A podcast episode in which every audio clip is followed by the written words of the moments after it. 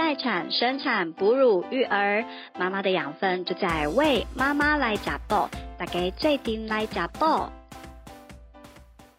欢迎大家收听《喂妈妈来家报》，我是玉玲，很高兴今天又可以呃跟大家碰面哦。那今天呢，我们要讨论的主题啊是关于哺乳的一些心路历程、一些经验。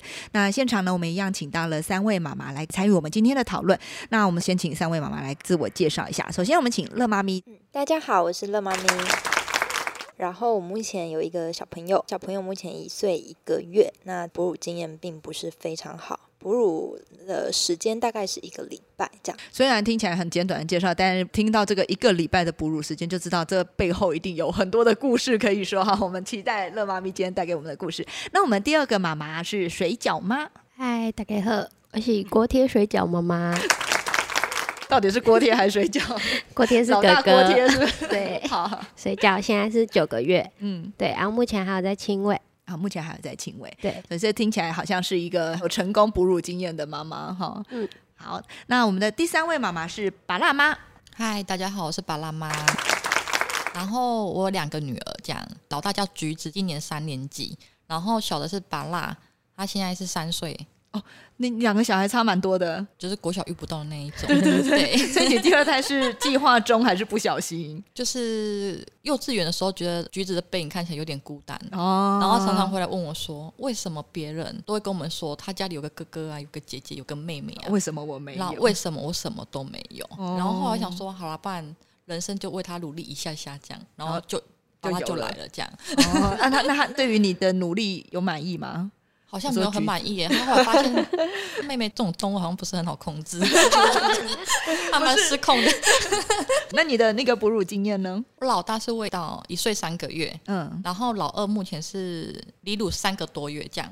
哦，所以他味道将近三岁，对对对，然后很不错哦。所以看来我们今天就是有对照组，大家现在看不到，可是在我的左手边有一条隐形的线，一边是失败，然后没有，然后一边是那个就是哺乳经验听起来可能是蛮惨烈的乐妈面，然后另外一边是属于成功经验。那我自己呢，我属于奋发图强型的啦。我的第一胎的哺乳经验就是算是还蛮惨淡的，但是我还是一直喂到一岁多。只是呢，我的小孩可能在母乳对他来说都是喂介，他主要还是喝配方。奶比较多，但第二胎就还蛮顺利的。我第二胎大概也是喂到快要三岁哈，全亲喂这样子，所以我大概是就是介于中间的的这个状态。好，那我们首先我们还是先请那个乐妈咪，我们今天的对照组 先来讲一下当初在生产完之后的整个哺乳的经验，大概跟我们讲述一下那个时候的状况。嗯。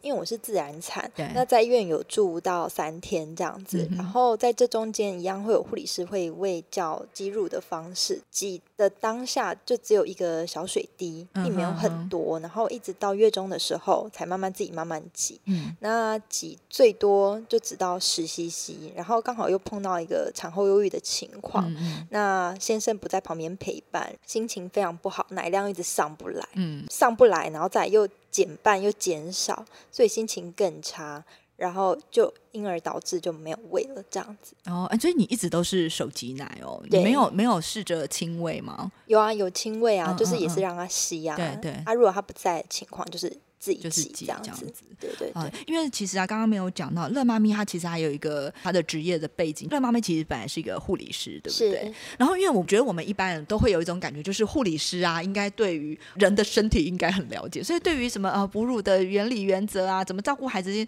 感觉应该要很上手。所以我一直都有一个幻想，就是觉得说，嗯，护理师可能在育儿啊、哺乳这件事情上会比我们一般人顺利的多。可是听起来好像未必。未必，就是从乐妈咪的这个故事听起来好像不是这样。你觉得中间的差异是在什么地方啊？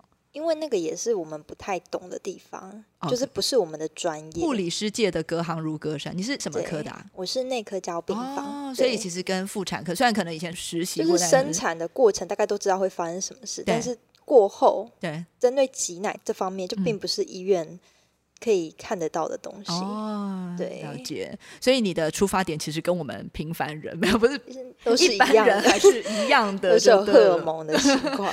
对对，然后那个老公不在身边也是一样会生气，就对，不是生气啊，一样会心情不好这样子。那时候为什么你老公没有陪在身边啊？呃，他在工作，就是我们县市不同这样。哦哦哦，在不同的啊，你的你的那个月子中心是在屏东嘛，然后在不一样的地方。老公在台南这样。所以如果让你再一次选择，你月子中心要选在哪里？台南，因为花多一点钱，这样。因为那个老公近一点，因为事实上产后可能就是先生的这个支持和陪伴还是很重要的。就觉得哎，我在辛苦，你看不到；然后我在难过，你也不知道为什么这样子。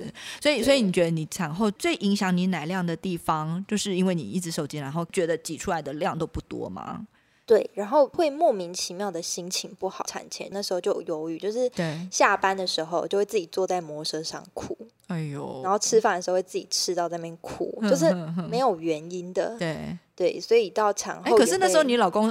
是在的啊，你在一样在台南，所以对。有没有老公在好像，心情好不好？可是至少有一个人可以陪伴你讲话，他会跟你说哎你为什么在哭什么的，对对对。对。哦，就是隔着电话也说哎你一直哭你一直哭干嘛？当面跟在电话那种感觉不大一样。哦。所以虽然说这个医院其实很认真的有在做一些喂教，但是呢，只是告诉你说，哎，要一直挤，但好像挤不出来，也没有什么其他解决方法，姿势这样子而已。那我们现场其实发现有另外一位妈妈也是护理师背景哦，就是水饺妈。那水饺妈，你可以讲一下你的那个哺乳经验吗？我老大的时候哺乳也是算轻微，对，哎，哺乳到大概八个多月，嗯嗯。然后老二比较麻烦一点，因为我刚生完他的时候。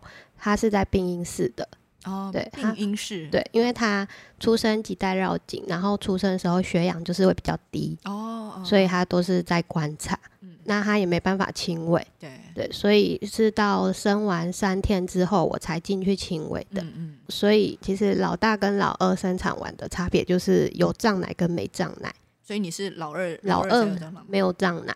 哦，你反而是老二没有胀奶，对，没有胀奶，因为他也没有跟我肌肤接触，对对，所以也没有办法让我感觉到有奶的状况。哦，对，那时候也是会觉得，咦，怎么没胀奶？是不是没有奶呀，还是什么的？对，会像一般人会觉得是不是自己没奶了？嗯，可是后来就是让宝宝亲喂之后，就开始。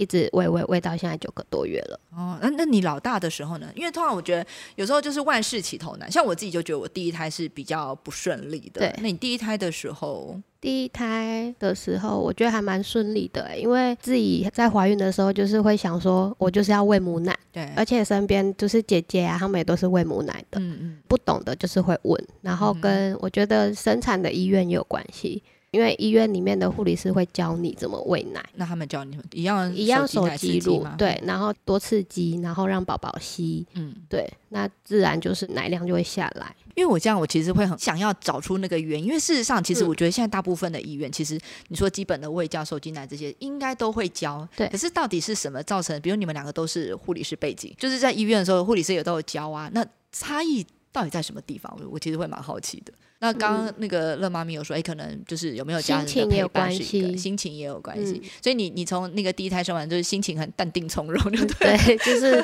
就是傻傻的去生，傻傻的去生，然后反正那个 小孩出来了，就就让他喝量，他在吵就把他包过来。你一开始手挤奶的时候，有觉得挤出来量很少？一开始一定都少啊，嗯，对啊，因为小宝宝他们刚出生胃就是很小啊，对。那他喝多少？其实我们自己也不知道。对对，可是就是像护理师说的，就是看他的尿布量，嗯，不要想那么多。对，就是他饿了，他就会哭，那你就把它抱过来喂。对，哎，我觉得是不是不要想那么多这件事情？刚刚乐妈咪有提到，她的那时候心情可能比较。低落一些些，然后看着奶那么少，越想越不对。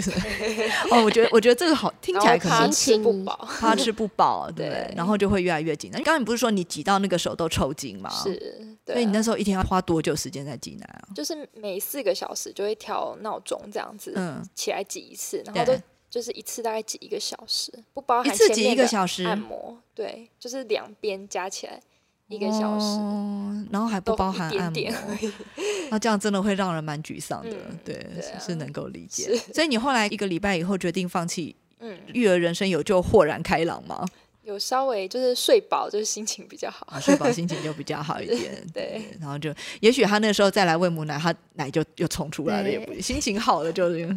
对，不过这个这个很难说哈。那我们听一下那个巴辣妈的经验，就是我第一胎的时候，其实我旁边好像没有人喂母奶成功哎。哦，真的，我记得我怀孕的时候，我就是傻傻的怀孕这样，傻傻傻傻的怀孕，对，傻傻怀孕，然后就看到哎，肚子越来越大这样，对，然后后来想说，我也没有去搜寻过，就是关于母乳的任何，嗯哼，对，然后只是想说，我以前的打工经验也没有在药局打过工，对，然后我就觉得哦，那个配方奶真的很贵，嗯，因为每次那个妈妈来就是两箱三箱这样带，然后我就一直要跟她讲说，妈妈，我跟你说，你这样这样这样可以送脚踏车哦，你这样这样这样可以送什么玩具哦，买几箱送什么这样，然后妈妈每次来都是这样刷刷刷。就是两万三万这样，然后我那时候想说，这种钱其实真的是花不得哎，而且每次都还要听那些药局人员那边讲说，妈妈，我跟你说那个什么东西不够，他现在开始长大，你开始加点钙，然后要添加？一点抑菌，然后现在肠病毒很严重，然后我想说，天哪，这种销售模式，我自己每次去我也会害怕。我比较幸运的是，我去生产的时候，因为我们南部真正的母婴同事真的是比较少的啦，嗯嗯，对，然后我那个时候去的时候，我们都是宝宝都老大三年级，可是那时候。应该有在，就是哦，好啦，就是可能有在推动，但你们可能比较没有那么严格。意愿也是母婴亲善，只是他们没有那么严格的执行，说一定要肌肤接触或者是真的执行母婴同事这件事情。然后我的宝宝是真的就是跟他的同班同学一样，住在他的婴儿室里面。然后我们就是固定时间到，我到现在还记忆犹新那个时间哦，早上的九一五九一哦，什么九一五九一，就是四个小时一次，九点一点五点哦，九一五九一，对，然后就是四个小时，你就是要固定去那个婴儿室报道这样。对，然后我那个时候就想。想说没关系，反正就是时间到就去嘛。对，反正就是把它当补习班这样啊。反正旁边就物理人员啊。反正我两台都自然产，我想说，我有什么问题就是问他们，因为他们就是免费的。对对，想说免费的是最好的，而且又是专业人士，不是很好吗？我觉我觉得那个巴辣妈她一以贯之就是以省钱是这样，所以包含喂母奶是省钱，然后呢，赶快在那个医院多问，因为也可以省钱。其实我包母乳到底有什么好处的？第一胎，然后我那个时候只有想到。配方奶对。很贵，对，而且 但是很实际耶，而且它不是喝一瓶就好嘞，对呀，它要只这样一喝下去就是两三年，源源不绝，真的，而且还不放过你，我还要，对啊，到底要喝多久？他肚子饿你又不能说，哎，省点，我们这个月的那个伙食费已经那个，又不好意思跟他讲说，哎，局怎么商量一下，就是。这个月可以不要喝奶奶，他根本不会理你这件事情啊！对，你这你这个感觉有一个强而有力的动机 支持你哺乳成功。可是我真的觉得要讲一下我的幸运的来源，就是我去哺乳室，我记得我十二月七号生那个宝宝嘛，生的橘子。对，然后我进去的时候就是一起在待产室有一个妈妈跟我同一天生孩子，然后我们当然会同时的出现在婴儿室里面嘛。然后我就哎，等下你们全部人都是九一五九一哦。哎，那不会不会整个那个就是喂奶的地方人很多的，就是一起来大家一起。然后因为他们固定时间婴儿室就会开放给大家看嘛，对，所以基本上就是你不喂母乳完结束，他们就会把婴儿，因为他今天喝饱吃足喝饱，他们就看起来一副很天使的样子嘛，对，就会躺在那边，然后大家觉得宝宝其实很好过啊，因为他不吵不闹啊，对不对？可是他就是暂时的假象，对对，不用想太多，对，那就是一些。我个人觉得是医院的经营策略，对。然后我觉得我幸运的原因是因为我去哺乳的时候，前面那个妈妈，嗯，她明明就跟我同一天呐，不是吗？对。她竟然跟医院借那个双边吸乳器哦。然后我想说，为什么？就是怎么有这个东西可以为什么我们都是得一缸啊？为什么你也当用共劳？然后为什么我只用地别穿？然后我就说，天哪，人生真的是就是怎么会差命运差这么多？原来是有人真的没有奶哦。然后我那个开始要。对自己贴标签，对。可是我就想说，算了算了，我还是不能这么快放弃。对。所以我就鼓起勇气跟对面那个妈妈聊天。嗯。我说：“为什么你的奶可以这么多啊？”嗯。对啊，为什么？然后他就跟我说：“你一年生一个就会这么多啊。”我刚我我刚刚本来已经要 Q 乐妈咪说赶快笔记下来，然后结果竟然是一年生一个。所以这个妈是第几胎啊？她是第三胎。哇。对。然后想说，难怪可以共共老。丢丢丢。哇，那些玩意哎啦，然后后来，然后我在想，其实我那个时候已经不小心遗体了，没有在考虑母乳，在说，那你家里是做什么的？怎么有办法一年生一个？应该蛮有钱的哦，这样。然后他就说他们家是做鞋业的，你看他真的就是一以贯之哈。然后，那我说，哎。真的哦，他说嗯，果然有钱，就在家里当少奶奶生小孩就好了，啊奶拿个就喂这样。那我就说，所以每个宝宝你也是固定都喂母奶这样。他就说，他其实他怀孕的时候，他也是在喂母奶。哦啊，因为他隔得很近，他是隔得很近，然后他的宝宝也没有，因为他他曾经试着想说，不然就喝配方奶就好了。对，然后好就是好死不死，他的孩子就是不喜欢配方奶，哦，然后就是拒绝他的配方奶，然后他就觉得他已经挑了三个牌子都被拒绝，嗯嗯，就算了，他就想人生就算了嘛，就是喂母奶就好。然后看他也头好壮壮的，好像也不会太差。对，对他也是误打误撞啦。可是我真的觉得，就是我看到一个非常非常成功的案例在我的前面，对，然后我就认定这件事情基本上它不是很困难的，而是你有没有决定要去做。对，这样。那所以，所以后来那个妈妈除了她借了很专业的机器之外，她有传授你什么方法让你喂得更顺利吗？其实没有哎，他就跟我说，反正宝宝在动，你就把他抓过来就好了。对，所以一样，就是也不用想这么多，真的。对啊，然后她要喝就喂。她说：“你第一胎真的就是这样。”你时间到你就知道婴儿室来，对，然后你赶快把就是怎么抱宝宝啊，怎么含乳啊这些技能学好就好。反正你在这边就是时间到你就下来，对，啊时间到就回去躺好休息吃月子餐，对，这样就好了。因为月子餐里面很多汤汤水水嘛，对，然后每一瓶都喝光，啊如果不够还可以跟那个阿姨讲，阿姨还可以多给你几瓶，就是多喝一点，对，那都是不用钱的。然后就听到不用钱，很可以。我觉得你的医院还不错嘛，这些都不用钱，听起来蛮好的。对，我跟你说，我觉得汤汤水水这件事情真的挺重要。因为刚刚我记得乐妈咪是不是说你那时候应该是汤，我觉得喝的不多，对不对？喝不够。那你那时候为什么不喝？就是有听到同事的建议说，哎，他那时候有遇到胀奶的问题。他说他喝一个太多，就奶上来太快，他痛到一个不行。所以他跟我说，你可以喝，但是不要突然一次喝太多。对，所以我就没有喝到像人家说，哎，几千每天就是要这么多，全部喝完我没有。哎，所以我觉得这个过于不及耶哈，因为怕有怕胀 怕胀奶，然后就没有喝这么多，结果最后就是觉得没有奶。我我觉得这绝对有差，因为我第一胎啊，我觉得我那时候为什么第一胎的奶会这么少？除了我是剖腹产，很多人都觉得剖腹产奶奶就会来的比较慢之外呢，我觉得还有一个，我那时候就是听人家说，产后如果喝太多水会肚子大。就是肚子会消不回来这样子，所以我就不敢喝水，然后就说啊，你只能喝一些可能蜜乳茶。然后我那时候我记得我月子中心提供的那个茶饮，好像就是都是那种红枣那类，其实很上火的东西，所以我就觉得我喝，喝，然后就觉得口干舌燥，可是我又不敢喝太多水，所以我觉得它就变一个。恶性循环，然后因为产后我们来流汗又会流的比较多嘛，然后水分又摄取不够。现在想起来就觉得，那这个时候就是你自己水分摄取不够，怎么产出这么多的乳汁啊？因为乳汁都是水分，所以我觉得乐妈咪应该要第二个做的笔记就是汤汤水水还是要多，一直一直在 cue 人家做 对，整理一下，一个是心情要好，对不对？然后第二个就是该喝的吼还是要多喝，吃一点，多喝一点，对，不要想这么多，因为听起来他们两个都是傻乎乎的。我觉得是我傻乎乎的。知道太多，听的太多，这护理师的职业病是不是？听太多，知道太多，反而想太多。嗯，所以有的时候你就是要相信我们生而为人的本能啊，生而为女人的本能，就是傻傻的去为。哎，那我觉得像乐妈咪的经验里面，她也有提到说，就是家人的支持是很重要的嘛，因为那时候可能先生没有在旁边，然后也让你觉得。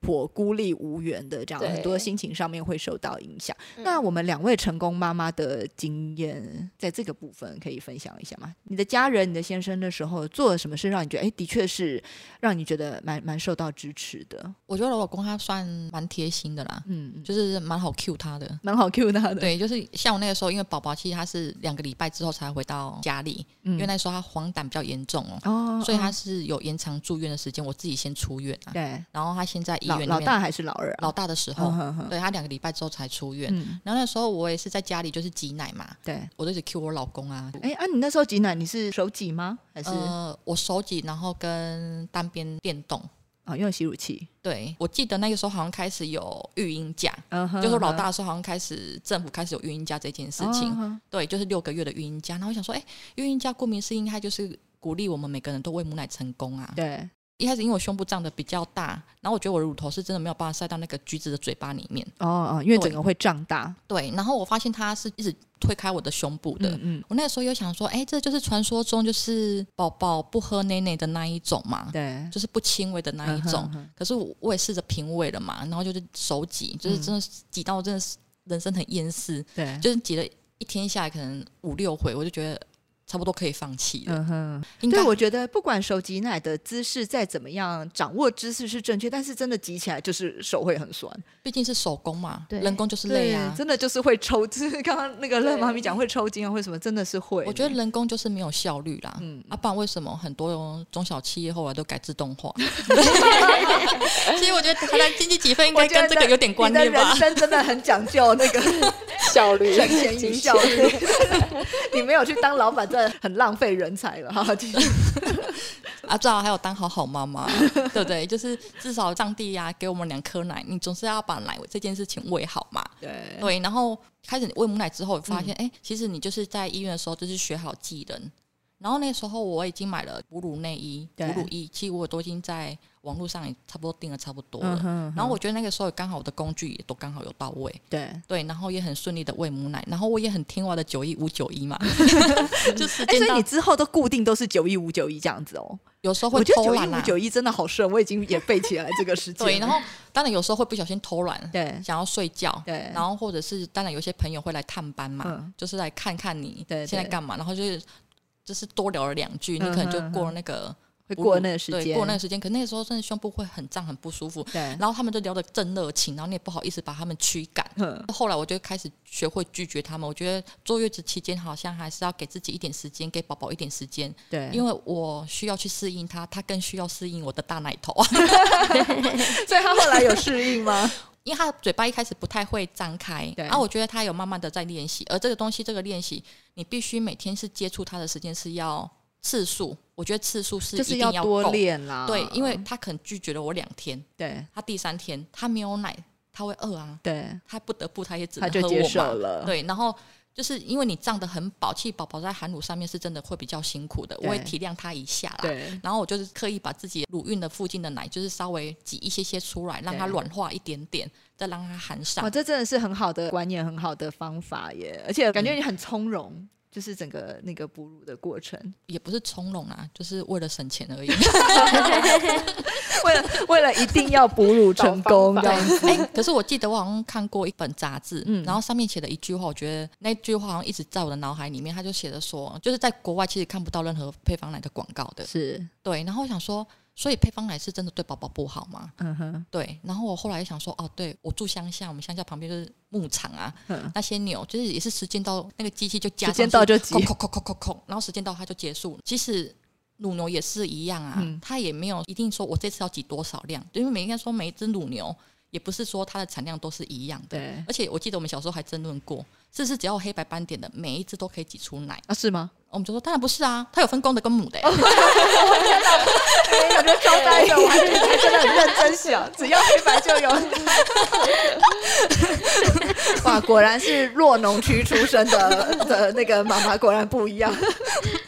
对啊，所以我们那个时候都，我们以前小时候都会笑话一句话，都会去研究，不管是不是好牛或者是坏牛，对，只要能挤出奶的。牛就是好牛，这 完全完全充分的运用在你未来的哺乳生活上。反正我就是九一五九一，然后时间到了就喂就对了。因为我我觉得，如果是妈妈有。你那打从心里不想喂母奶，可以先去他加一下那个房间的配方奶的价格，你可能会有跟我一样的想法，因为他绝对不会是买一罐就可以解决的事情。真的哦，真的真的。那个乐妈咪听了两位前辈这样说之后，你的你心里有什么感想啊？就是可以再试试，有一种会有一种那种，就是真的。就觉得人家可以，为什么不行？对，而且为什么他们说起来好像 很轻松啊，很轻松这样子？我觉得，我觉得真的哈，大家现在在哺乳这件事情上，为什么觉得哺乳好像好难哦？好好怎么样？好好多要学哦。真的是想太多，好像真的是一个蛮大的一个原因哦。对对，不过当然，我觉得还有一个就是我们现代人的生活步调这么紧凑，然后给自己的压力可能也真的比较大一些些了哈。所以像刚刚讲的产后忧郁啊这些状况，可能也会出现的比较多一点，所以的确会让妈妈们会比较觉得压力更大一点点这样子。那我们两位有成功经验的学姐，假设你你身边有很亲的这个朋友生产啊，或者说你的亲人生产，你在哺乳这件事情上，你会。会给他们什么样的忠告啊？那我们水饺妈先说说看。就是刚生完一定就是多休息，多休息。对，然后喂母奶的话就是多刺激啦，多刺激。对，所谓的多刺激是，就是给宝宝吸呀，或是就是一定要挤出来。就是不管是给宝宝吸，或者是你手机拿，或者是像刚刚巴拉妈有提到，他用吸乳器，对，自动化生产，这些其实都是所谓刺激的方法，对不？对对，所以就是多休息，多刺激，这样子。好，那巴辣妈呢？像我前阵子有个朋友，他们就是回台湾生小孩，因为疫情阶段，他们被隔离了十天，然后一回来，他们就是很密集的要去找月子中心，对，然后也看好哪一天决定要去下定了，嗯，然后我就跟他们讲说，我真的觉得月子中心真的是不是一个好地方，然后原因是为什么？是因为你的宝宝根本没有办法跟你练习呀，而且你们之后不是要回去上海吗？对。那宝宝跟你的相处时间已经这么短了，你们很快就要离开他，对？为什么你们不好好利用你们在台湾的这段时间，好好陪伴你的孩子，好好他让他好好的认识你呀？不然你可能隔了几个月再回来，他们看到你想说你到底是谁呀？他还以为照顾他的阿妈才是他的真正的老妈。那我是说你可以试试看，喂母奶成功其实很容易。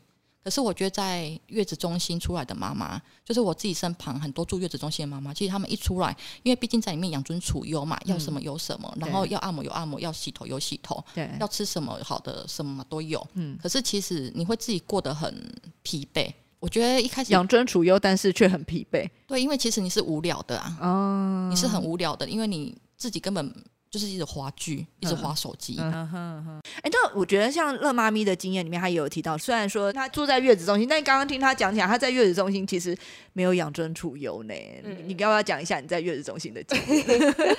当初到月子中心，原本想说，哎，可以过得非常像人家说，哎，很。开心啊，然后做个女皇啊，好日子哦。对，但是好像不是像想象的这样，因为你一样时间都要起来挤奶，对，四个小时要起来一次，然后再加上可能我住的月子中心，诶，让我觉得他不够关心妈妈。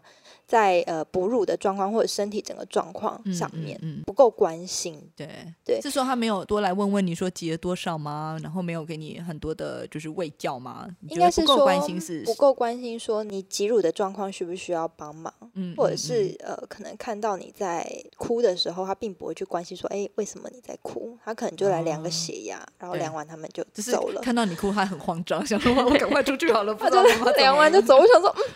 然后那时候我还赶快，就是他会先敲门再进来，我赶快哎眼泪擦一擦。可是我应该已经哭蛮久，所以眼睛应该蛮肿，所以他应该是有看到。我就觉得为什么你们对关心妈妈这件事真的不够关心？嗯嗯嗯，对。然后我又有一个人在那边，对对，所以我觉得。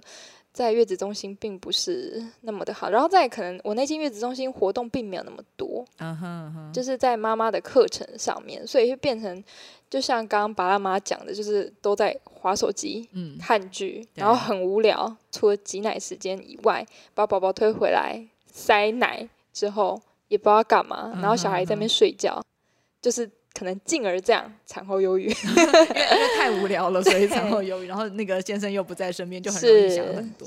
但是你知道，你刚刚讲到关心这件事情啊，其实我觉得，关心有的时候。也是一种压力，因为我第一胎的时候也是在月子中心，然后我那时候觉得我的月子中心给我很大的压力。其实护理师都会很关心说：“哎，妈妈今天挤奶的状况怎么样啊？”对，挤多少？那其实只要出现那个挤多少，我就觉得哇，我好像就是我的业绩很差，因为我就是属于那个 那个就是自动化生产上面，然后产量不是很丰富的那一头乳牛这样子。然后我觉得那时候感觉会很挫折。其实他不知道我已经可能我已经就像刚刚乐妈咪讲。我已经挤了一个小时，但是量就是这么少，就是就是只有五梦，就是只有十梦。那护理师不知道嘛？他只他就会告诉你说啊，那你要多努力哦，要再多加油哦。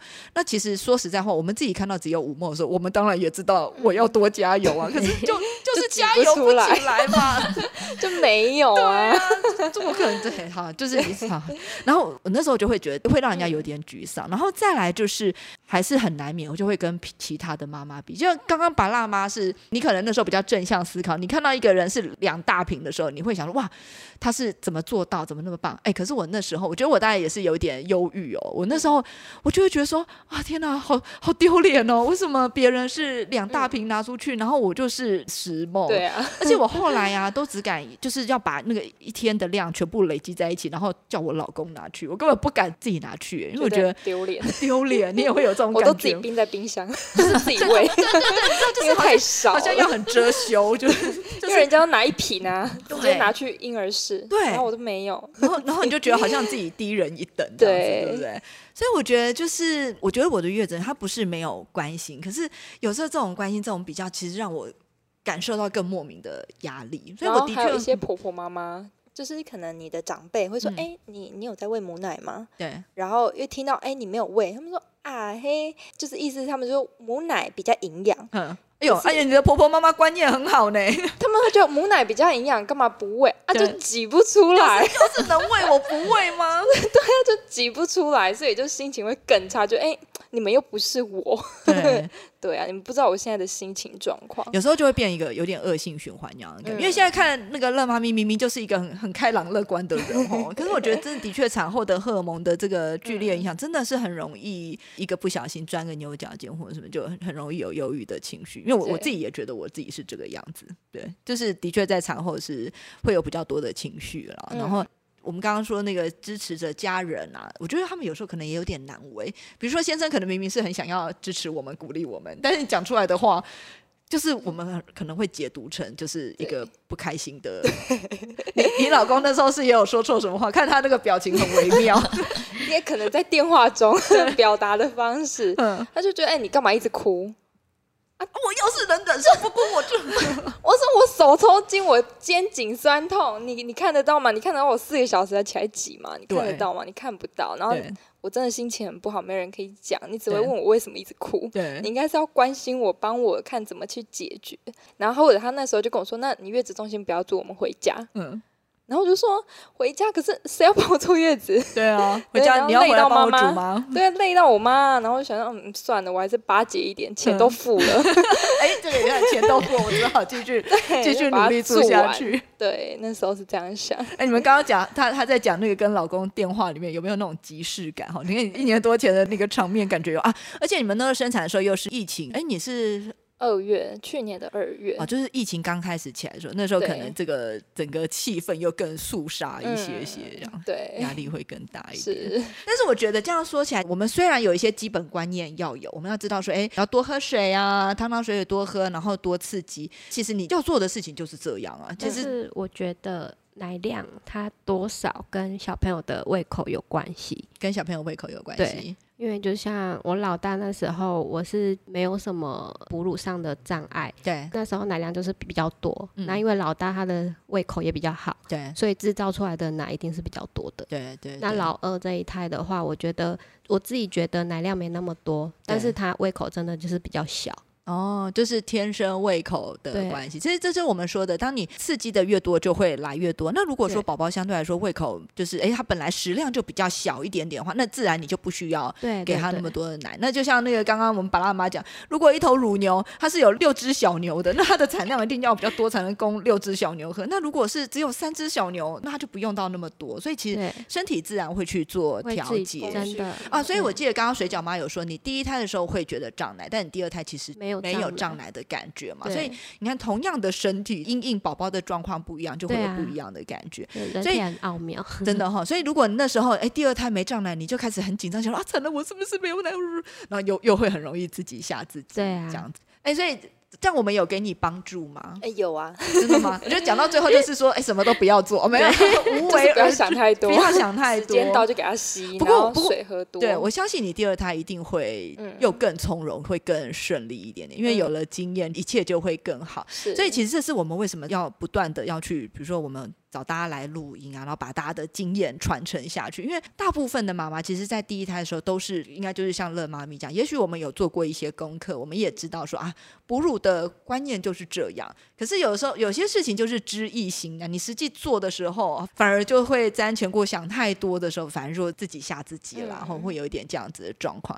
对，那希望今天的这个我们大家的讨论能够给乐妈咪帮助。有，好，那我们今天的录制就先。先到这边，那我们先跟大家说拜拜哈，拜拜，拜拜，拜拜。